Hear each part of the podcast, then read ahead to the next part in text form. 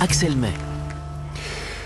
Voici une équipe qui passe un, bon Tour de France. Quatrième succès pour euh, Michelton Scott après le Sud-Africain Daryl Impey à Brioude. Simon Yates par deux fois la semaine dernière. C'est Matteo Trentin qui euh, apporte à la, formation australienne euh, son quatrième succès d'étape. Euh, je vais pas vous poser une colle, mais je vous pose quand même la question. Est-ce que vous savez ce que ça veut dire Michelton Scott? Scott, c'est une marque de vélo. Patrick Chassé, j'ai vérifié. Et Michelton, société viticole australienne. Ça fait partie de ces marques qu'on connaît moins, même si vous, je sais que vous le saviez, euh, mais qu'on connaît un petit peu moins, Patrick. Oui, il faut se souvenir qu'il y a 20 ans, 20 ans, le Tour Under a été organisé pour la première fois et qui se passe en Australie, qui se passe en Australie, qui est une course du World Tour, donc une, une course euh, très importante.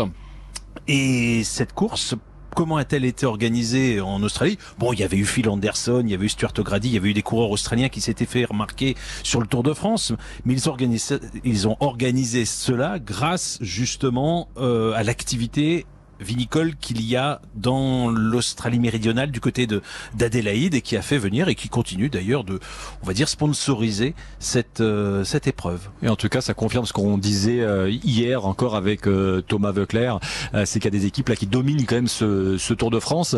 d'ailleurs, Pascal Chanteur, représentant des, des coureurs du, du syndicat des, des, coureurs sur ce Tour de, de France, quand on regarde ce qui se passe sur cette grande boucle, Adam Yates par exemple, qui était le leader lui, de cette équipe. Il s'est écroulé les 28e au général, mais c'est quand même un tour réussi quand on est une équipe avec 4 euh, victoires d'étape. Même si on y allait pour le général à la base.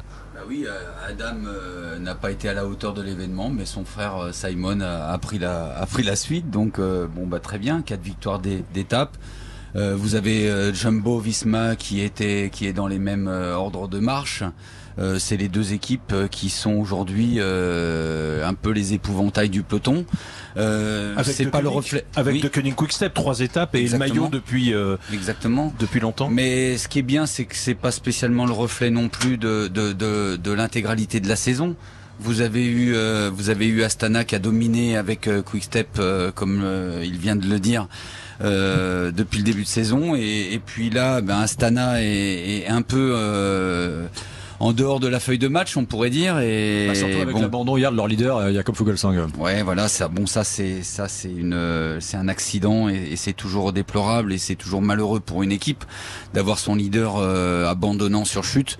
Mais voilà, c'est c'est le vélo et c'est c'est aussi très bien comme ça. On, on voyait par le passé, on disait ouais les rouleaux compresseurs. Euh, bon bah aujourd'hui cette année, on voit que l'équipe Ineos euh, la, la, suite, la continuité de la Sky euh, n'est pas non plus euh, comme elle s'organisait dans les années précédentes.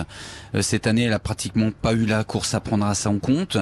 Il y a eu juste une étape et l'étape des bordures où elle a mis un peu le nez à la fenêtre. Mais sinon, tout le reste du Tour de France aujourd'hui, on les a guère vus. Ouais, ouais, cette étape euh, des bordures, c'était juste avant la première journée de repos à Albi, ça avait fait perdre du temps à Thibaut Pinot avant qu'il en reprenne dans, dans les Pyrénées.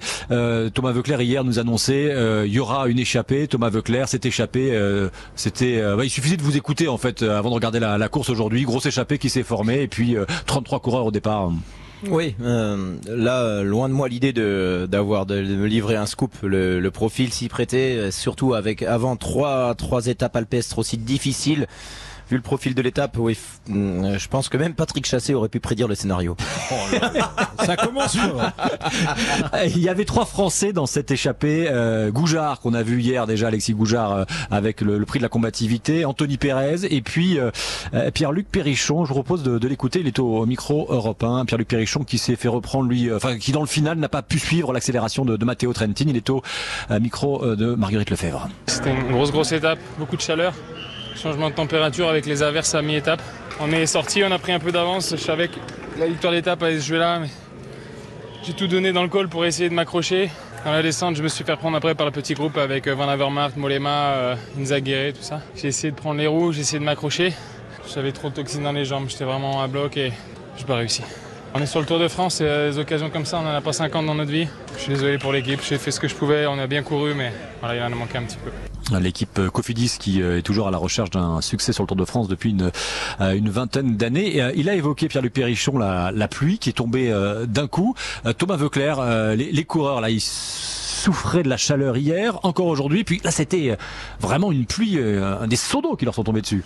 Ouais, ça a pas duré longtemps, mais c'est vrai que c'est c'est la première fois depuis le début du Tour de France, donc ça fait déjà un bout de temps qu'ils se prennent euh, voilà une grosse averse. La pluie n'était pas froide. Honnêtement, je pense que ça les a pas dérangés. Ça a plus plus rafraîchi qu'autre chose. Il n'y avait pas de descente dangereuse à ce moment-là, donc euh, on sait que quand ça tombe d'un coup comme ça après une période, euh, une longue période où il n'y a pas plu, ça peut être glissant la chaussée. Là, il n'y a, y a, pas eu de problème. Après, voilà, il y avait il y avait aucun risque. Juste faire attention avec des organismes fragiles quand il fait très chaud comme ça, on croit que ça fait du bien la pluie, on a, on, se dit allez, on va pas se couvrir. Attention, c'est des fois là que le piège arrive où on croit qu'on n'a pas froid, ça fait du bien, ça rafraîchit.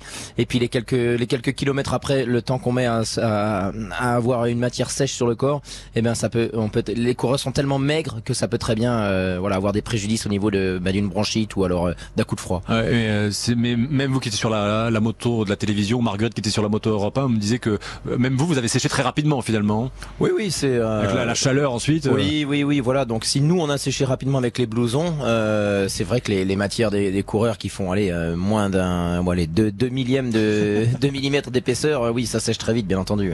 Allez, on va faire un, premier. Oui, bah, Patrick. Attention, hein, demain. Et surtout après-demain, on annonce des orages, des chutes de température. On va jongler avec les extrêmes, extrêmement chauds, mais aussi extrêmement froids quand on arrivera en haut d'école. Les coureurs, il y en aura certains qui vont évidemment qui ne vont pas être capables d'encaisser tout ça. Et, ça tombe bien parce que la météo, quelle transition, la chaleur et tout, on va en parler avec euh, Pascal, euh, chanteur, le représentant des coureurs ici sur le Tour de France.